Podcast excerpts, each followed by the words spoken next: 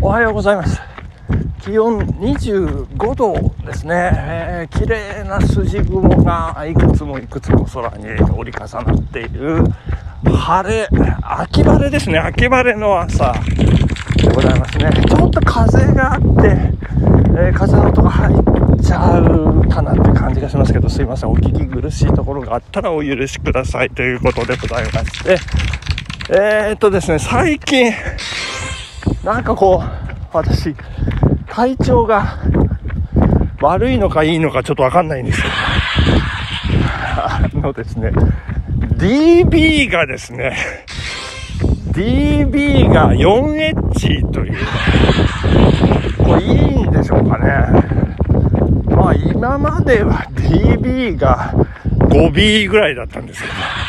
まあ夏のね、暑い盛りということで、だんだんこう秋になってきて、まあ DB もね、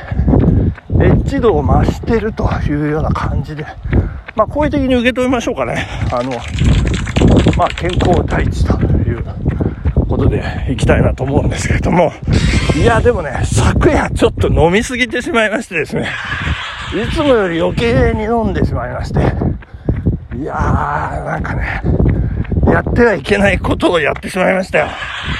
ずっともやもやしてたんですけどね、気がついたらやってましてね、なんか大変なことになってしまいましてね。あろうことか、ラジオ配信3連弾というね、すいませんでした、皆さん。あの、本当なんか適当な、いい頃加減な部分がね、まあ、多々散見されましてね、いやいやいや、本当はこんな歌じゃないのにみたいな部分が多々あって、まあ、どうでしょうね。まあ、比較的2番目のね、あの、キングコングの歌あたりがね、まだマシなのかなっていうね。声はなんかね、えー、変な風に裏返ったりなんかして、ちょっとね、いや、こっぱずかしいこと、甚だしいんですけど、まあ、お許しいただければという形でよろしくお願いをいたします。あ、目の前にね、白鷺ちゃん、あ、飛んでいきましたね。いや、飛んでいったというか、いやいやいや、あ、いや、そこじゃないですよ、白鷺ちゃん。そっちへ行くんですよ、僕、これから。もうちょっと写真撮っちゃいましたよ。はい、撮りましたよ。はい、飛び立つところもね、今、撮りました、撮りましたから、後でね、あのちゃんとアップしますよ。えー、で、何の話をしようとして、あ、そうそうそう、今日はですね、えっと、9月1日ということで、えー、まあ、拍手でもないんですけどね、まあ、うちの会社の年度代わりということで、えー、変わった年度初日ということで、私、えっ、ー、と、部署のね、皆さんの前に一応区切りということで、えー、今年度も頑張っていきましょうというお話をね、しなきゃいけないんですけど、そうですね、12分ぐらいにまとめましょうかね。虫まりが、えー、なくね、あの、だらだらいかないようにね、まあ冗談ですよ。12分も喋ってたらね、あの、皆さん聞いてくれませんからね。まあ、こういう時はね、3分ですよね、3分。ビシッとね、まとめて。そして、えー、会議資料もね、え、皆さんお一人お一人にね、こう配る。え、こうポイントはね、こう私手ずから配る。お願いします。よろしくお願いします。みたいなね、そんな感じ。そんな9月。1日、ちょっと頑張んないですね。ちょっと頑張る感じの。9月1日なんですが、えっ、ー、と、やっぱりね、なんといっても今日、忘れてはいけないのが、えー、防災の日ということで、えー、関東大震災ですね、大正12年。9月1日。11時58分のね、この大災害を忘れてはいけません。100年目でございますのでね、100年目、えー、というと、1923年ですか、大正12年。えー、と、2023年が今年ですね。忘れてはいけません。そして、あの、これちょっとね、あの、大事かなと思うのは、えー、っと、阪神淡路大震災と東日本大震災と、こう、一緒にね、こう、比べて、まあ、それぞれ地震の規模と、で災害の規模と、え、まあ、あの、死者数とね、まあ、あの、三者三様というか、まあこう、こあ、こうか、こうかっていう感じでね、それをこう客観的にまあ、ざっくりでいいんですけど、把握しとくとね、えー、今ここではちょっと言いませんけど、どのぐらいなくなってね、で、どのぐらいのマグニチュードで地震の規模だったのかと。で、どのぐらいの災害規模ですね、倒壊数ですとか、わ、大変だったんだとか。あと、そうですね、今11時58分って言いましたけど、まあ、東日本大震災14時20何分ですかね。まあ、その辺のこう、発生した時間、時刻ですね、なんかも、こうね、記録に留めて、で、あの、昨日なんかおばちゃんたちと話してたんですけど、あの、防災訓練ってやるんですけど、土日にやるのはね、ちょっと意味ないんじゃないかなとかね。あの、平日の、まあ、例えば、午後2時過ぎにね、やるとかね。で、まあいいんですよ。別に集まるとか、あの、先生のお話を聞くとか、そういうのはいいんですよ。その発生したと。したらじゃあどうするんだということをみんなで考えるというね。でまあ皆さん職場にいたり学校にいたりもうバラバラですよね。でそれでじゃあどうするんだ？連絡を取りましょう。スマホなのか LINE なのか。でじゃあ集中しますよね。そうすると繋がらない。じゃあどうするんだ？そういうシステムの会社がねいろいろこう対策を立てるとか。まあいろいろこう波及していくと。いうようなことで。いやなんかこの地区は昔から出不足金が取られてますからかなり厳しいとかね、そういう、なんか限定された地域地域の話だからこう広がりがないというかね、効果が限定的になってしまうというような、えー、感じなんです。そういう、なんかね、こう新しい発想、今、ハートが飛び出してきましたけど、えー、そういう感じでね、やっていければなーなんて発想の転換も必要なんじゃないかなーなんてね、思ったりしてるところでございます。ねえー、そしてですね、これは、あの、ぜひお伝えした昨日のランマンですけど、いやいやいやいや、すごい場面がありましてですね、おすえちゃん、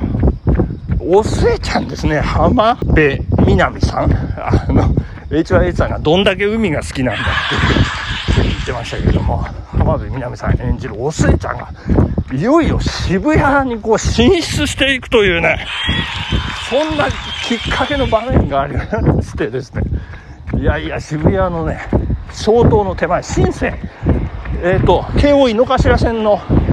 えー、一つ、駅一つですね、新線という駅があるんですけども、そこにですね、えー、待合という、まあ、今でいうラブホテルなんですけれども、まあ、それを、まあ、経営して、まあ、牧野富太郎、まあ、万さんですね、を支えていたというね、そういうことなんですよ。詳細があった、才覚があったということのようなんですけれども、そこ、深センの駅前は、えっ、ー、と、工房の湯というね、深セン、その湧き水がね、あったという、渋谷？知らない？そんなところっていうね。まあ、今、日本で一番の繁華街ですよね。都会のね渋谷ですけど。まあ当時はそんな感じだったみたいなんですけれども。その湧き水があったことによってあの弘法大師に何かこうゆかりを結びつけて、え、お湯お湯や共同浴場みたいな。でそこでこう人が集まるようになってまあおせいちゃんみたいなね芸者さんも集まってまあそんな、まあ、今はもう丸山町道玄坂あの辺ラブホテルめちゃめちゃ多いんですけどね。そんな形なんですが、なぜそこをね、あの知るようになったかと言いますと、テレビ東京の飯尾和樹のズン喫茶というね、番組で、そこのまさに、えー、工房の湯を経営して、まあ今はですね、ラ・フォンテーヌという喫茶店、深センの駅前のビルなんですけれども、喫茶店になっていると。そこのオーナーの佐藤豊さんという方が、えー、ゲストで出演されまして、その本店の喫茶店がズン喫茶で紹介されたというところで、2023年4月1日オンエアという、あの、嘘みたいな本当な話なんですけど、まあ、そこで知りましたと。で、私、えー、そして我が家ですね、我が妻含め、そこに、まあ、な、なぜ、あの、注目してるかというとですね、その、妻が、えー、そのおば所有のねあのマンションの一室を、まあ、今管理してるんですけれどもまあそこ マンション目と鼻の先なんですよね。いや本当にえっ、ー、とでそれ前にも皆さんにお話したかどうか。え、ー、と東電東京電力 OL 殺人事件が起こったりなんかしましてですね。まあこれ拍手じゃないんですよ。であの埼玉からねこう上京してきた女子中学生がこうナイフで人を刺す練習をするかなんか言ってこうナイフの殺人未遂事件が起こったりなんか。したその渋谷区丸山町ですよ。深センの駅前ということでね。いや出てきました。でででですよ。あのー、私 BS プレミアムで一足先にね、えー、見てるもんですから、えー、東京の妻にね「出てきた出てきた」って。出てきた。出てきた。なんか、いや、ネタバレチーとか言ってね、なんか、あの、彼女8時から見るもんですから、そんなことを言われたりなんかしましてですね。でもまあ見終わってね、あ、なんか出てきたね、そういうことだね、いうことでね、えー、で、彼女のコメントがですね、なんか私もお寿恵ちゃんに並んだ気分っていう、なんでしょうね、こう、我が家をね、こう、なんか、陰で支える、良妻賢母的なね、えー、そんな気分に浸ってもらえてよかったなーなんて思ったりしてるところでございますけれどもね。いやいやいや注目ですね「らんまん」牧野富太郎先生の一生これからどうなっていくんでしょうか？本日お時間でございます。さようなら。バイバイ。